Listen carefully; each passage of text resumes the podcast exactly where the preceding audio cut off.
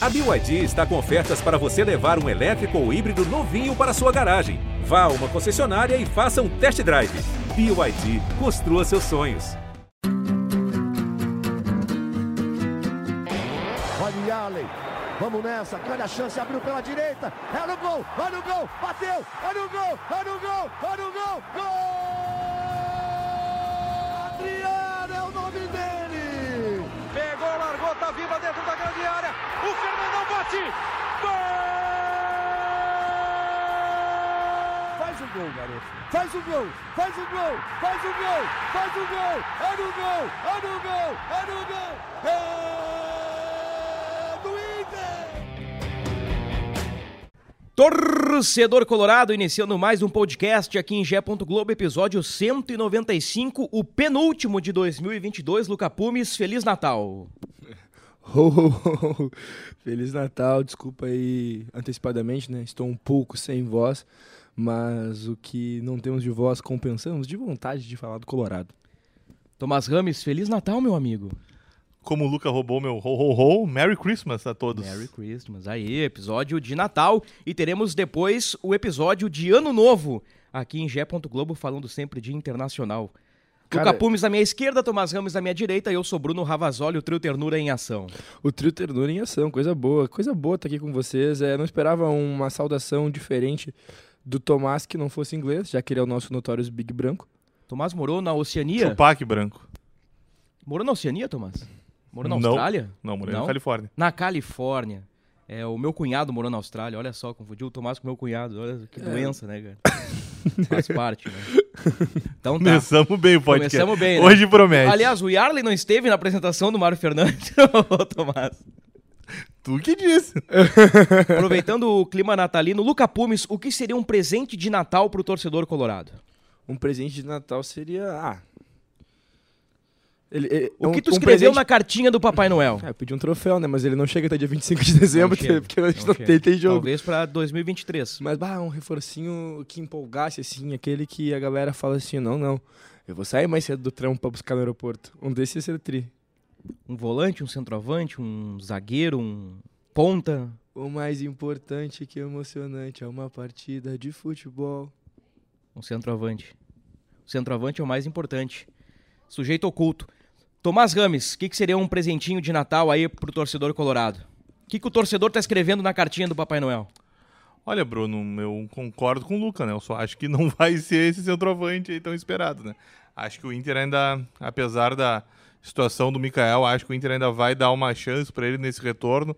Vai ver como ele vai se portar nesse início de gauchão pra aí depois sim entrar com carga, né? E ver se encontra esse camisa 9 que, na minha opinião, é tão importante pro Inter hum, mudar de patamar, né? Que talvez seja a expressão mais importante desde que o Bruno Henrique disse. Vamos ver se o nosso querido Mikael rapidamente se torna o Mikagol, que a gente tanto espera, e consegue eh, fazer jus a essa alcunha tão fantástica. Rapidamente não dá, né? Porque ele chegou em julho, né? Nós já Não, estamos em fim de Eu digo rapidamente a partir do começo da temporada, né? Porque eu sou obrigado a concordar contigo, né? É, ele já chegou, ele chegou aqui para se recuperar, ap- aparentemente, né? Vamos começar então pelo Mikael, eu acho um bom assunto, mas antes dizendo, ah, começamos aqui com ah, expectativa de Natal, que seria um grande presente para o torcedor colorado, eu fecho com vocês. Ah, um centroavante seria um grande presente, e, e- e a realidade é que o presente será o Wanderson. Não sei se antes do Natal, um pouco depois do Natal, expectativa do Inter ah, é de anunciar a qualquer momento a compra do Wanderson, não deixa de ser um grande presente, né Tomás? Sem dúvida, Bruno. Já disse algumas vezes que, pra mim, eh, o melhor jogador do Inter na temporada foi o Wanderson, né? Acho que é o jogador diferente que o Inter tem, né? E contratar ele mesmo, comprar, é o que a direção pode fazer nesse momento. Então, quanto mais rápido ela fizer, né? Vá que quando o pessoal estiver ouvindo, ela já oficializou, né? É. Seria um belo presente. Com É, certeza. Seria um belo presente. Mas eu lembro de um, de um Natal em que eu ganhei um PlayStation 1. 2004 já existiu o PlayStation 2, fiquei muito feliz. Um tempo depois, é, deixaram na minha casa um Nintendo 64. Ele não tinha a mesma tecnologia, né, do PlayStation 1, mas ele acabou ficando na minha casa um tempo. O que o Tomás tá fazendo, cara? Enfim. É, que enquanto a gente grava, o pessoal ali tá bem animado Bem animado na redação. na redação integrada de G. Globo e RBS TV. É aquele Nintendo 64 ficou um tempo na minha casa, eu gostava muito de jogar ele, era um videogame diferente, ele me causava muita diversão. E aí um dia, quando chegou o Natal, minha mãe falou: Ah, tá aí teu presente. Ele vai ficar aí. Porque eu tinha que devolver aquele Nintendo 64. E aí eu acabei ficando, isso me lembrou. Porque, obviamente, eu fiquei feliz que eu ia poder ficar com o brinquedo que eu já tinha, mas não é a mesma empolgação de ganhar um brinquedo novo. Claro. Tudo isso pra dizer que o Wanderson, de fato, é um bom presente. É um bom presente. O Inter não vai certeza. precisar devolvê-lo. É, O Inter compra Wanderson junto ao Krasnodar da Rússia por 4 milhões e 500 mil euros. Eu sei que o Tomás deu essa informação lá em julho ou agosto. 4 milhões e meio de euros em seis parcelas de 750 mil, né? É, Seis parcelas semestrais. é isso aí. Seis parcelas semestrais é um baita negócio. É Uma um parcelinha a baita. cada seis meses. Imagina, Luca. Um boleto a cada seis meses. Ah, daqui a dois meses tem que pagar o Wanderson. Depois. Ah, agora só daqui a seis. Claro, o cara tem aqueles boa, né? boletos mensais, né? Luz, internet, água, mas daqui a pouco o cara compra um carro. Imagina uma parcela semestral do carro. Pô, ia um ser bem baita legal, negócio. Então, a- acho que o Inter fez um baita negócio com o Wanderson. Não é um centroavante diferente, como nós queríamos, né? E, e como a nação colorada, eh, imagino eu, eh, que projetasse, né? Nessa cartinha do Papai Noel, mas o Wanderson sim é um grande reforço. A gente começa pelo Mikael. Eu estive na sexta-feira passada no estádio Beira Rio, na abertura da pré-temporada. Na verdade, o Tomás esteve na abertura no período da manhã e eu estive na coletiva do presidente e do executivo no período da tarde. E o Yarley tava por lá em algum desses momentos E o também. Yarley circulou ali por algum momento. O Yarley passou por ali. Na verdade, o Yarley E o passou Yarley na- tava no período da noite. no- No, no- no Tomás de manhã, de tarde. no de foi no noite. Mário Fernandes ali o Yarley. É, eu eu tenho sei, certeza que eu vi o pessoal da Band conversando com o Yarley, mas não tem problema nenhum. Isso foi na semana passada. E eu, e eu perguntei pro William Thomas e pro presidente sobre o Mikael. E o William Thomas disse as seguintes palavras, aspas, dentro do previsto, dentro da normalidade, fecha aspas. E explicou que o nível físico do Mikael está muito parecido com o nível em que ele foi para as férias. Ou seja, não houve evolução. E o Mikael também não regrediu. E olhando os treinos e tirando fotos e observando o Mikael, a gente vê que ele tá, tá fortinho. E, e nós temos, Tomás, aí conversando com os nossos amigos nos bastidores, aquelas pessoas que circulam nos corredores do CT Parque Gigante do Beira Rio, que o pessoal não ficou muito animado, né, com o retorno do Mikael. Pois é, Bruno. Existia uma expectativa que o Mikael voltasse com uma condição melhor, né?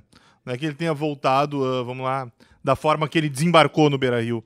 Mas tinha sim uma esperança que ele se apresentasse melhor. Ah, eu- ele chegou até a postar em algum momento das férias ah, ele no. ah, ele na esteira, né? Correndo na esteira.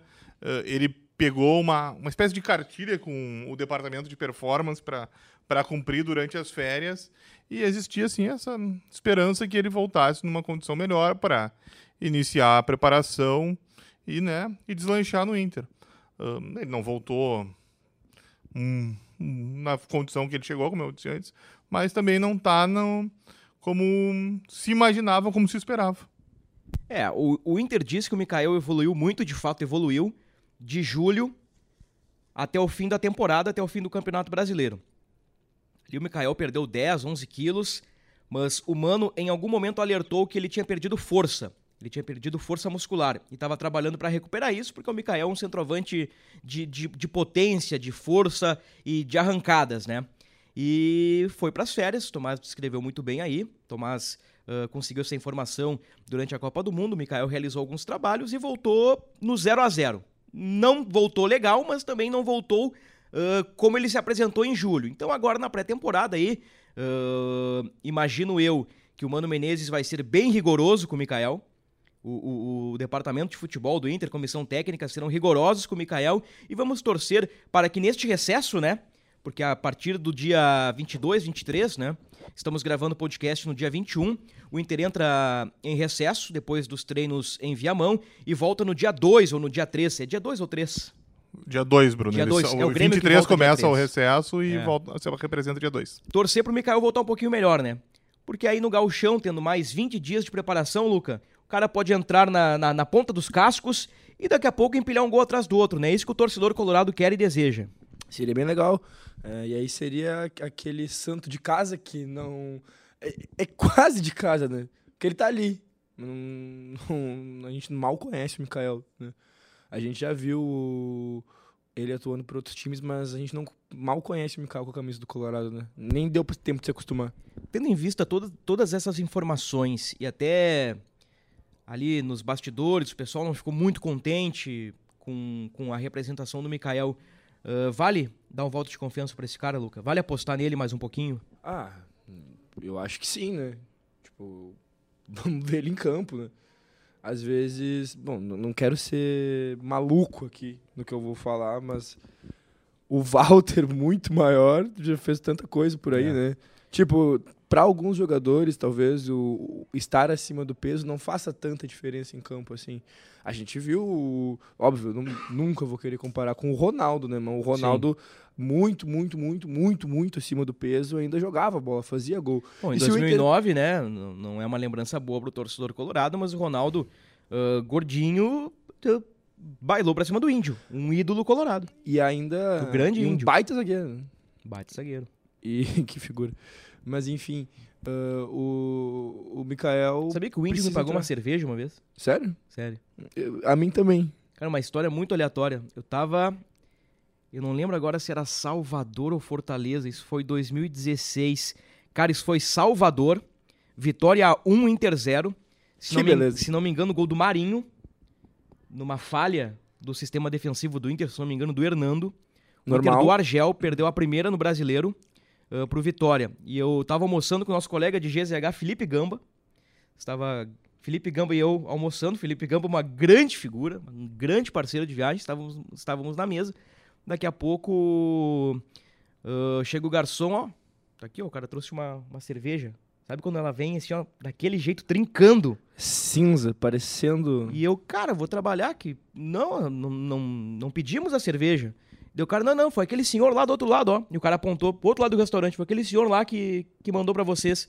Aí eu olhei pro lado, era o índio. Tamo junto, tamo junto, gurizada. O índio gritou assim, eu falei, esse cara é muito gente boa.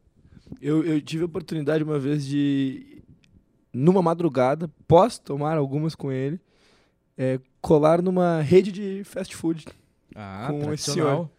Foi, Tradicional. foi, foi, foi bem legal. Deixa eu adivinhar, foi ali na Ipiranga com a Silva só? Por ali. Por ali, ah, não, ali, ali, ali, ali, ali, digamos que é a parte 2 da noite, né? A parte Aí 2. É uma continuidade da, da noitada porto-alegrense, É, né? pode ser. É impressionante. Eu poderia Mais de uma que- década isso aí. Eu poderia dizer que, seria, que foi o fim, mas pós.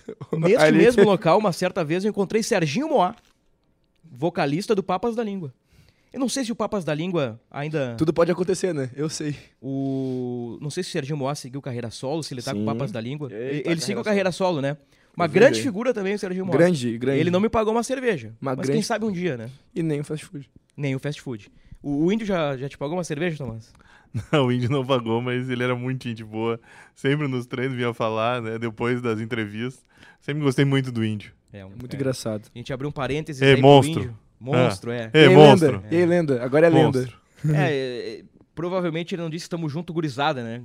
Ele deve ter dito tamo junto, monstro, né? Ou qualquer outra expressão ah, que o índio utiliza no seu dia a dia. Mas tudo isso, Luca, nós abrimos aqui um parênteses. Tu estavas ah, ah, no meio de uma tese sobre o Mikagol. Não, só acho que o Inter pode dar uma, uma chance pra ele, Pode ver dar como ele se chance. comporta. É, obviamente, a gente já trouxe ele, já tá aqui, pô, e aí vai que o cara vai pro outro time aí, deslanche fazer gol. Vamos ver como é que se comporta. Em campo, né? Dentro É. de campo. Eu acho que sim. Até porque, né? O Inter hoje tem um alemão.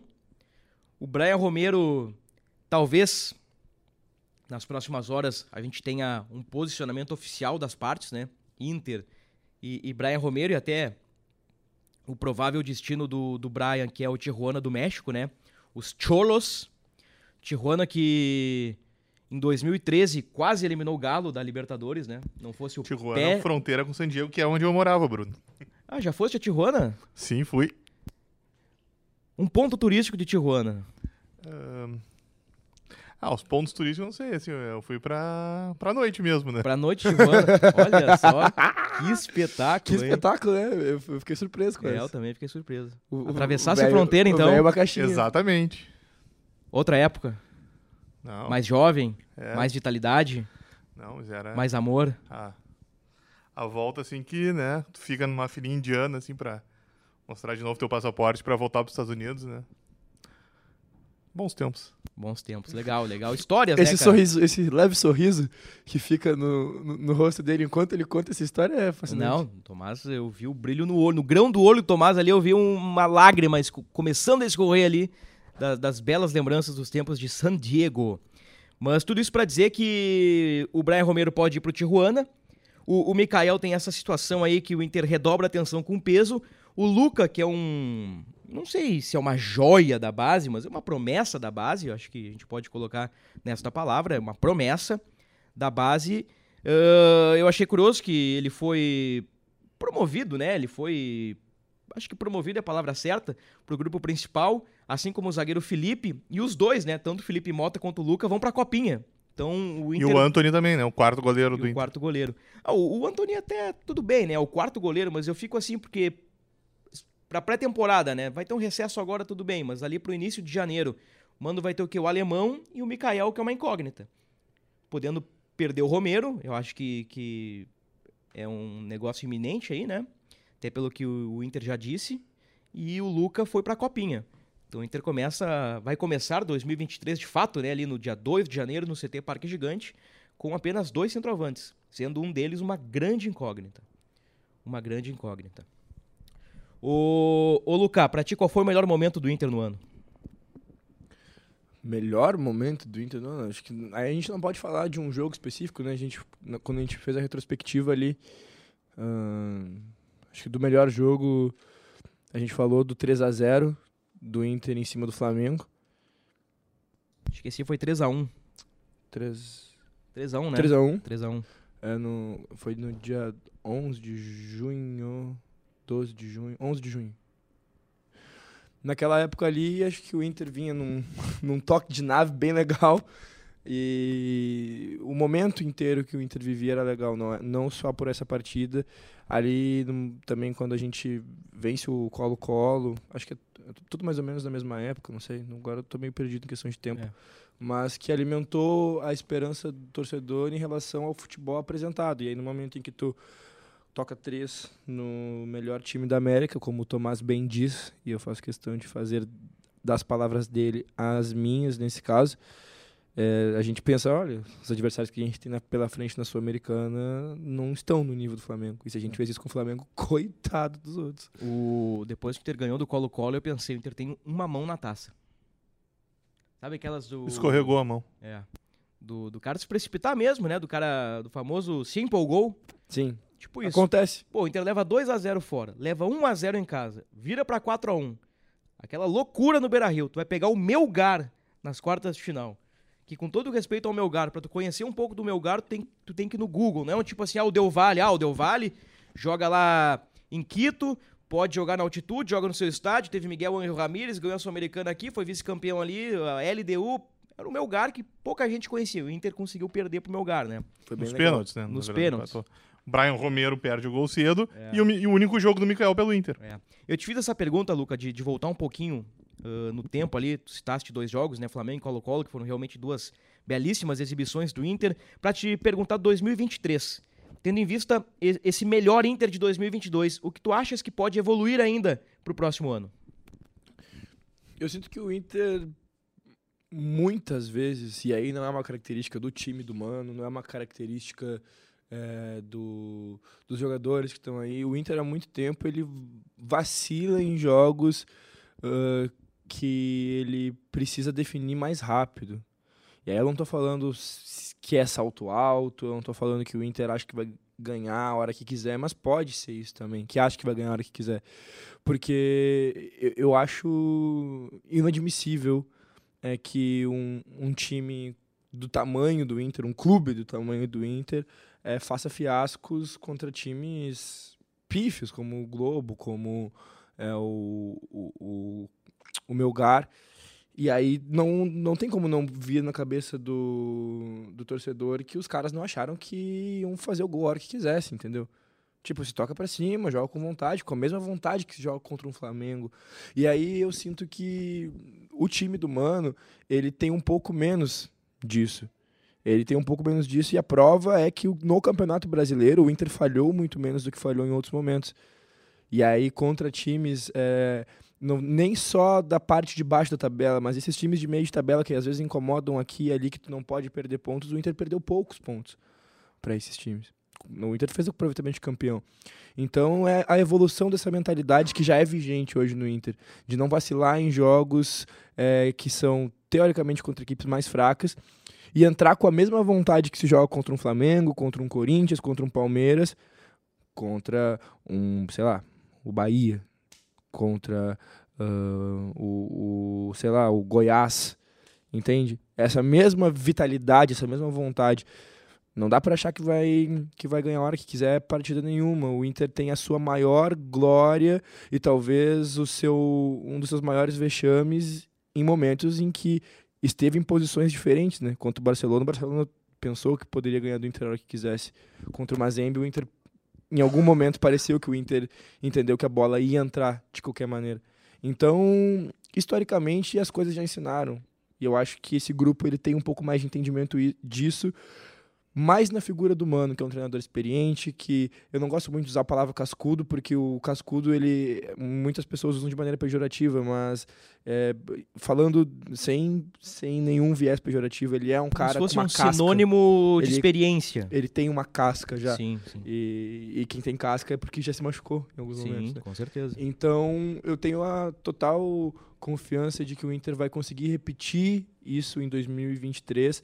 É, dessa mentalidade que teve em 2022. O grande problema foi no momento que o Inter teve os picos de baixa, né? Se, se o ano do Inter pode ser visto como um eletrocardiograma, esses picos de baixa foram muito intensos. E foram esses picos de baixa que, que parece que deu um apagão no Inter que fez com que a gente terminasse mais um ano sem títulos, sem disputar uma final, sem disputar uma coisa assim de, de uma maneira mais forte. O Inter parecia que ia se encaminhar para vencer aquela Sul-Americana realmente quando ele venceu o Colo-Colo. Eu acho que não é precipitada a tua empolgação quando tu fala é, o Inter tem uma mão na taça, porque o caminho dizia isso, porque Sim. o futebol que o Inter apresentava dizia isso, mas aquele pico de baixa foi tão intenso que acabou com a temporada. Que seria o que? Melgar, depois Ceará, era um time que estava ali no meio de tabela do Brasileirão, um outro time sul-americano e a possibilidade de enfrentar o São Paulo na final, né? O Ceará estava do lado do, Do São Paulo, do né? São Paulo. O Inter tinha o Del Valle ou outro, eu não me lembro É, era o outro Del time. Valle. Era o Del Valle e o time que foi eliminado pelo Del Valle, né? No, no caminho do Inter. Mas eu achei muito boa essa tua resposta, Luca. E, e o Mano falou sobre isso depois do Colo-Colo. Ah, tu estavas ah, falando, eu estava lembrando a resposta do Mano, né? Ah, de criar casca, né? De, de criar essa experiência. Ah, o episódio do Grenal do 3 a 0 do Globo, do, do, do, do Melgar especialmente, porque ali já tava o Mano, já tava essa, essa ideia de time, esses Claro, claro. jogadores aí, esses caras que vieram ah, de Rússia e Ucrânia. Cito o Wanderson e Depena como exemplo, isso cria uma casca e eu acho que o Inter entra um pouquinho melhor preparado pro, pro próximo ano. Ô, ô Tomás, ah, a gente falou na copinha ali, a gente deu uma pincelada, eu tenho a lista aqui dos jogadores inscritos pelo Inter. Ah, tem alguém que te chame atenção nessa lista aqui, da copinha? Tem um cara pra gente ficar de olho, olha, esse guri aí pode explodir. Olha, Bruno, ah, você falou do Luca, né? Que teve uma temporada boa na base. Acho que tem dois nomes ali que despertam curiosidade, né? Um que um sobrenome que mexe muito com o torcedor do Inter, né? Que é o Enzo, filho do Fernandão, né? E o Mateu, que é filho do Amoroso. São dois nomes que um DNA da bola, né? DNA da bola. Dois grandes atacantes, né? Quem foi melhor, Luca? Fernandão ou Amoroso? Sem clubismo. Fernandão.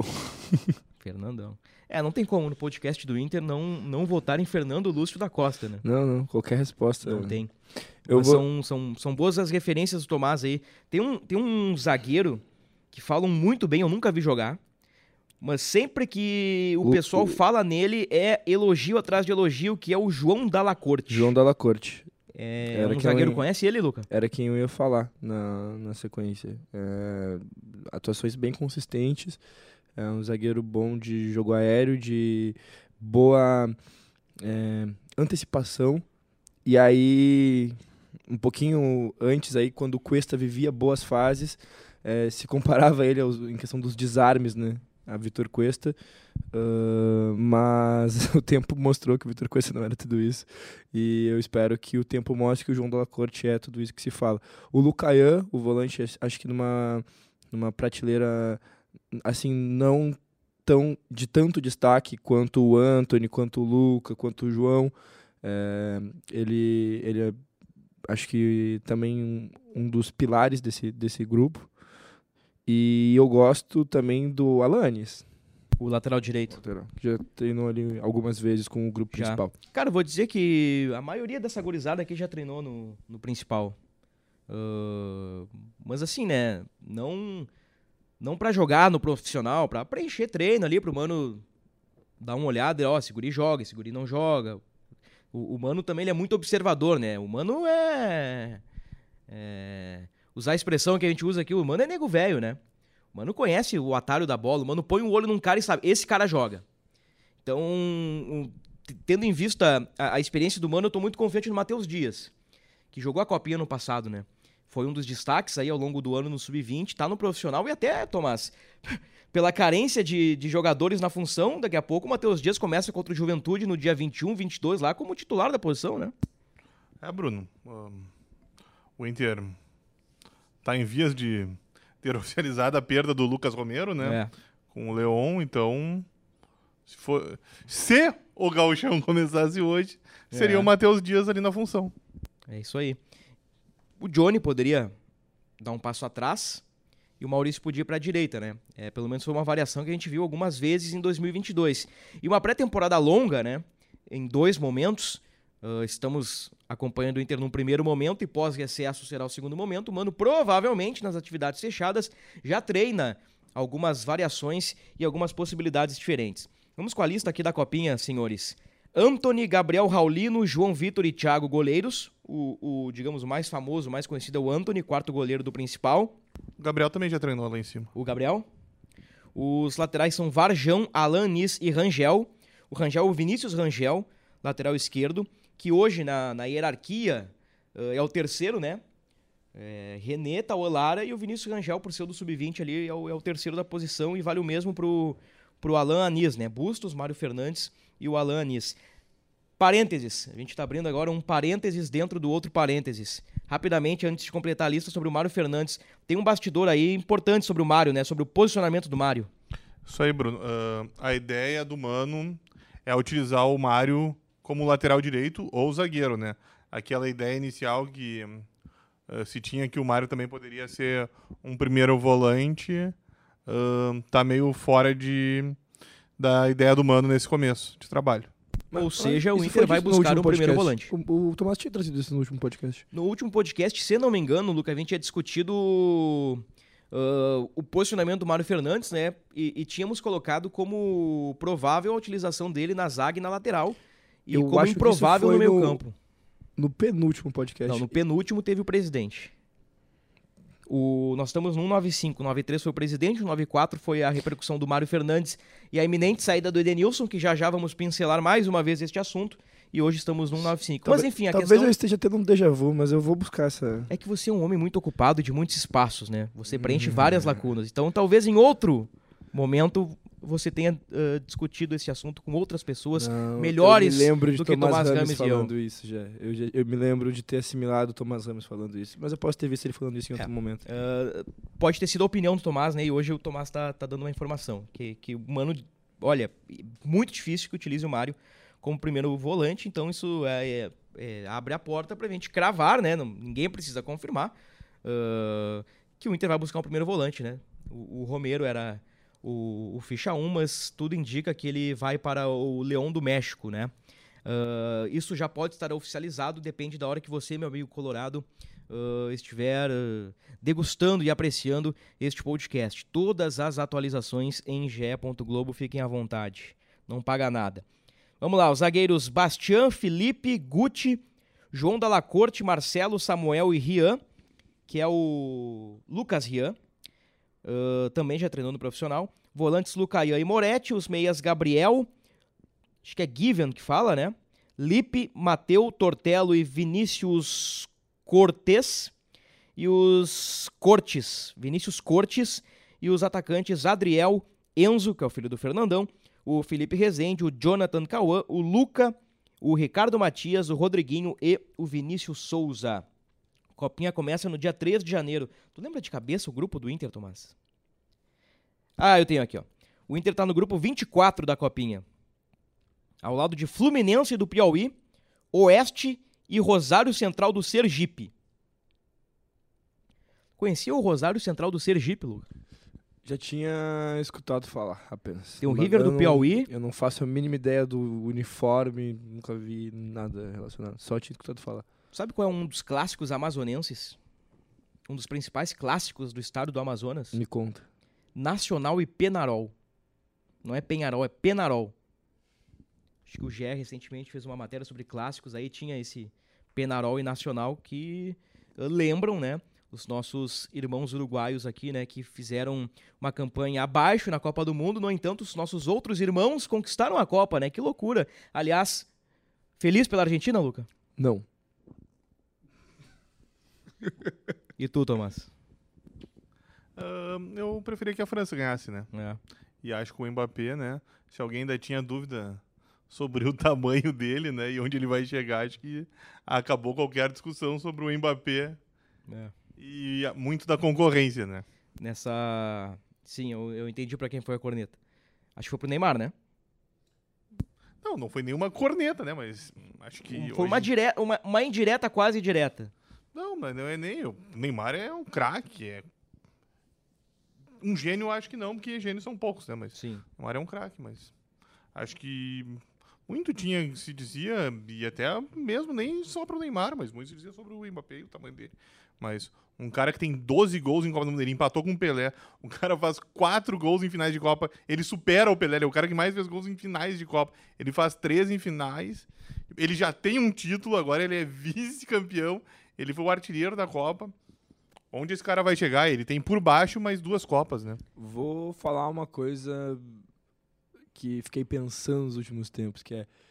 Ah, ele fez dois gols de pênalti. Cara, a quantidade Três, se de for pensar a decisão, né? Era o que eu ia te dizer. A gente vai pensar é, no peso, na responsabilidade que é bater um pênalti, aí numa Copa do Mundo, aí numa final de Copa do Mundo, e aí tu tem que bater três vezes. O goleiro tem três chances de pegar, de te estudar, de olhar pro teu pé, de ver como é que tu vai Um bater. pegador de pênaltis, né? O Um Dibu gol- Martinez é um pegador de um pênaltis. pegador de pênalti. O goleiro que foi o melhor goleiro da Copa e tu faz três vezes contando a disputa de pênaltis. Ah, eu acho que tu tem um jogador muito especial na tua mão. E um golaço de voleio, né? Nossa. Coisa linda aquele gol dele. Aham. Nós temos aqui um breaking news no podcast. O Inter anunciou a compra de Wanderson. Tá aí, ó. Aê! Falamos no início Feliz do podcast, né? Natal. No, no presente tá aí, ó. Recebemos Aí, ó. durante a gravação do Ho, podcast ho, o ho. presente. Vou roubar do Luca agora. É, tá aí, ó. Ho, ho, ho. Chegou o meu PS5, se na época foi É, o meu Exatamente o isso. meu Nintendo 64. Falando, aproveitando o link do PS5, o vínculo do Wanderson até 2025. Tomás já havia antecipado três anos de contrato. Aqui a nota. Tomás sabe tudo. O Esporte Clube Internacional concluiu as tratativas com Krasnodar para adquirir de forma definitiva o atacante Wanderson. Ele assina contrato até dezembro de 25 e se torna o segundo reforço do Colorado para a temporada de 2023. Em 32 jogos, Wanderson marcou 7 gols e foi um dos destaques da campanha do Inter. Eu só não concordo com essa de ser o segundo reforço, né? É. Ele já era do Inter, né? Digamos, ele já estava no Inter, agora ele é. É, o Inter tá dando status pra, Ah, com certeza. Claro. pra compra que ele fez, né? E, E que não é qualquer compra, né, Tomás? e o Inter já. O presidente mesmo já dizia, né, que a ideia. Que o Inter já tinha, como você bem citou no, no começo do podcast, essa negociação alinhavada há muitos meses, Sim. né? Tinha o mês de dezembro para acionar o dispositivo e a ideia era fechar até o Natal, né? Então, hoje é 21. Um. Pois é, três dias antes chegou o presente. Chegou o presente. A árvorezinha do Colorado lá já tá brilhando. Coisa linda. Então nós começamos com a cartinha do Papai Noel, com os desejos, né? Nós pedimos um centroavante pro Papai Noel, né? E o bom velhinho já deixou o presente. E o, e o bom velhinho já deixou o Wanderson aí embaixo da árvore. Tá Com bom, certeza, né? com Acho que tá de bom tamanho. E eu queria fazer uma pergunta pro Tomás. Por favor, Eu fique à vontade. Temos mais uns minutinhos ele aí. fez. Tomás, e o lateral Heitor, Tomás? Pois é, Luca, ele não se firmou na Bélgica, né? Ele tinha sido emprestado pro Cercle Bruges. ah, obrigado. Não é Circle? Não, Não, não, não, Cercle não, não. Bruges. Deixa, Ah. deixa ele, deixa ele. Que Ele- maravilha. Ele sabe, ele sabe o que tá falando. ah, não se firmou, né? Jogou sete partidas. E agora ele hum, vai disputar o Paulistão pela Ferroviária, né? Vamos ver como é que ele hum, desempenha ali. O Paulistão é. Acho que vocês vão concordar comigo que é disparado o estadual mais complicado, né? Sempre é uma régua alta. Se ele for bem, de repente pode, pois, né, conseguir um outro clube para sequência, né? A ideia o do Inter contrato é... dele, ele, tá, ele foi emprestado pelo Serra Lebruge até junho, ou seja, ele vai ficar cedido até, até o fim do Paulistão e depois o Inter vê o No que ca- vai acontecer. O aí- contrato dele vai até o fim de 24. Aí, no caso, o time da Bélgica ainda pode exercer a cláusula de compra? Tipo assim, Acho eu que sei não. que não vai, mas se ele quisesse, ele poderia, no caso. Acho que não, acho que ele rescinde com o clube da Bélgica e. Porque ele não pode ter três vínculos, né? Porque ele pertence ao Inter. Ele é do Inter até 2024. Ele foi emprestado ao time da Bélgica e agora está sendo repassado para a Ferroviária. É provável que ele rescinda, né, com o time da Bélgica. E daqui a pouco, como disse Tomás, né, vai bem no Paulistão, o Inter faz uma grana aí com o Heitor. O Inter não quer o Heitor de volta. Ah, o Inter entende que o Heitor não está à altura de ser uma alternativa para lateral direita. E não está. Uh, pra gente fechar o podcast, vamos entrar naquela fase do mercadão da bola. Aquelas várias atualizações. Aí o Inter comprou o Wanderson, né? Uh, falamos do, do Lucas Romero, que tá indo pro futebol mexicano. Falamos do Brian Romero. Então esses aí a gente não precisa falar. O Edenilson.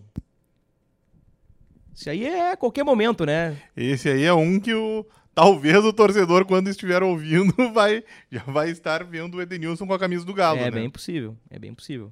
Tá, falta pouco para ser oficializado, né? Ah, as partes já, já tem um acordo. A passagem do Edenilson tá realmente acabando pelo Inter, né? Ele acabou não conseguindo jogar as últimas três partidas porque ele teve uma entorse no tornozelo, tornozelo esquerdo. Tá, aí ele passou agora até por uma antes de começar a, a pré-temporada com uma um procedimento, né, para correção de um problema na região do tórax, está se recuperando e tá pronto, tá prestes a ser oficializado como reforço do Galo para voltar a trabalhar com o Cudê e com o Rodrigo Caetano. E com o Bruno Fux. Com Bruno Fux, olha só. Defina Bruno Fux em uma palavra, Luca Pumes. Bom, Bom? Tá bom. Peglow voltou pro Inter na última terça-feira, né? Se reapresentou no Inter na última terça-feira para treinar e usar a estrutura do CT Parque Gigante enquanto o staff define o futuro. Ele tem duas propostas de clubes brasileiros e uma proposta do clube do exterior. O Peglow não vai ser aproveitado pelo Inter. No mais, o assunto Tyson deu uma esfriada, né? nas últimas horas. Tava bem quente o assunto Tyson pré-reapresentação, ele deu uma esfriada. Ah, volta e meia o Tyson coloca ah, algumas mensagens enigmáticas nas redes sociais. Ah, tem uma que ele colocou esses dias que é enquanto não se decide o futuro, que se pense no agora. Algo nessa linha, assim. Então o Tyson tá ah, colocando mensagens enigmáticas e as conversas seguem por enquanto não há uma definição. É claro, né, meu amigo torcedor colorado, que a qualquer momento poderemos ter novidades. E todas as novidades, né, lá em, em ge.globo. Algo a mais aí de saída, Tomás, que pode acontecer nas próximas horas? É, Acho que matamos todas, né? Das iminentes, assim, das Exatamente. prováveis. O, o Johnny dificilmente sai. O Inter não pretende negociar o tem Johnny a questão agora. do Daniel, né? Quando abrir a janela, Ah, é. que o, é, é possível que chegue alguma coisa do exterior para ele, né? E como ele perdeu espaço durante a temporada para o Kehler e é natural, né? ele deseja ter sequência, né? Porque ele foi titular do Inter em grande parte da temporada.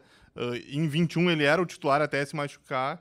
Então ele tá querendo um outro lugar para ter sequência e mostrar o valor dele. Só então, contratações.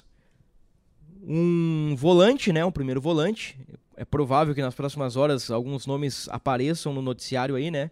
Porque o Inter quer uma peça para pré-temporada e também para o início do gauchão. A ideia do Inter é ter, é ter o grupo praticamente pronto nas primeiras rodadas do gauchão e, claro, agregando valores a- ao longo da competição para chegar na ponta dos cascos na Libertadores, que é a competição mais importante do ano, né? Então deve pintar um primeiro volante, deve pintar uma peça de reposição pro Edenilson, né? Um tipo um Igor Gomes assim que o Inter sondou no mercado, né, que aparentemente está indo pro Galo.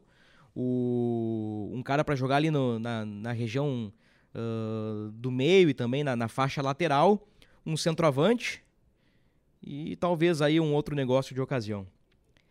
Fechamos, Tomás? O episódio natalino? Ho, ho, ho. Vocês gostam de panetone? Não. Eu gosto bastante. Do panetone e do chocotone. Tu E- gosta de panetone? Gosto.